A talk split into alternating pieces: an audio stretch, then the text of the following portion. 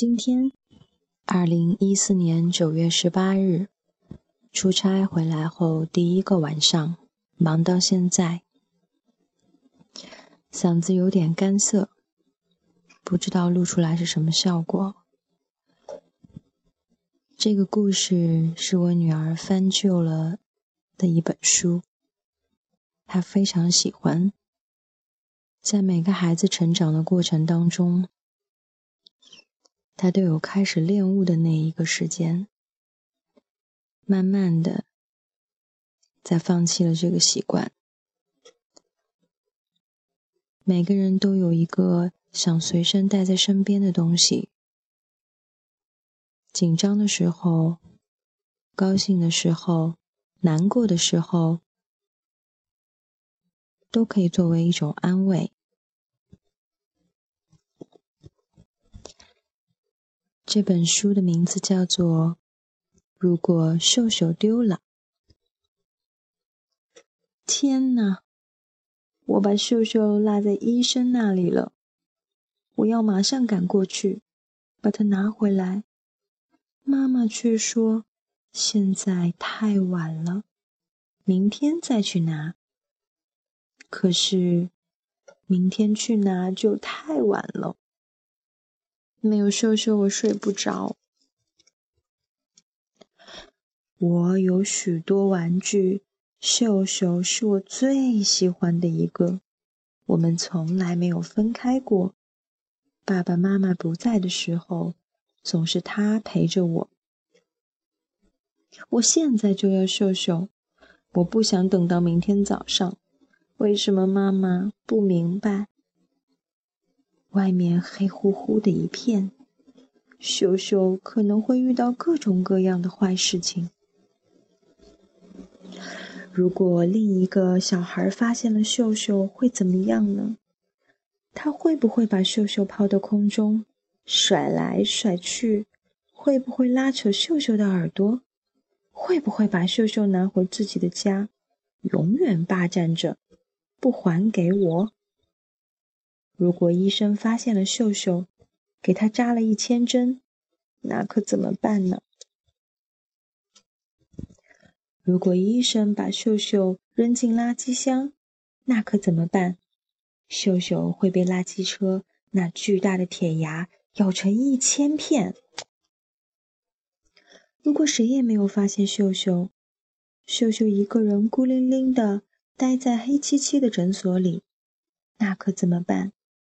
幽灵会从抽屉和柜子里爬出来，把可怜的秀秀吓个半死。我必须把秀秀找回来。我想到了一个好主意，我要自己去把秀秀找回来。我不能告诉妈妈，她肯定不会让我这么做的。不过我认识路，嗯，至少认识一点点。可是，如果我迷路了，该怎么办呢？没有人给我指路，该怎么办呢？肯定再也见不到爸爸妈妈了，也见不到秀秀了。我害怕，我一定会越来越饿，越来越渴。周围漆黑一片，我会因为恐惧而死掉。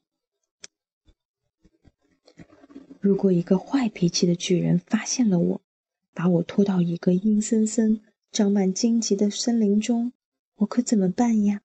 没有人能再找到我啊！也许我会掉进地下室，看着恐怖的怪物们在我周围爬来爬去。我大声呼喊，可是谁也听不到。门铃响了。玻璃门上映着一个身影。妈妈打开门，一个高大的男人走进来。这个人看着好面熟啊！啊，是医生。他手里抱着是什么东西？秀秀。我把秀秀紧紧地搂在胸前。医生笑了。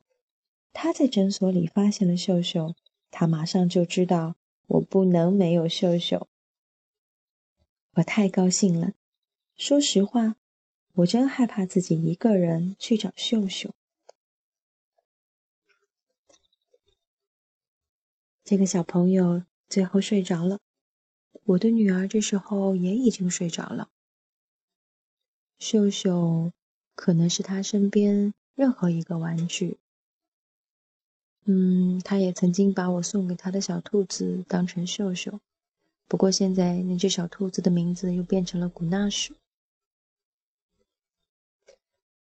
其实这本书，我们还可以通过它来告诉小孩子，在未知的环境中，我们会遇到一些未知的危险。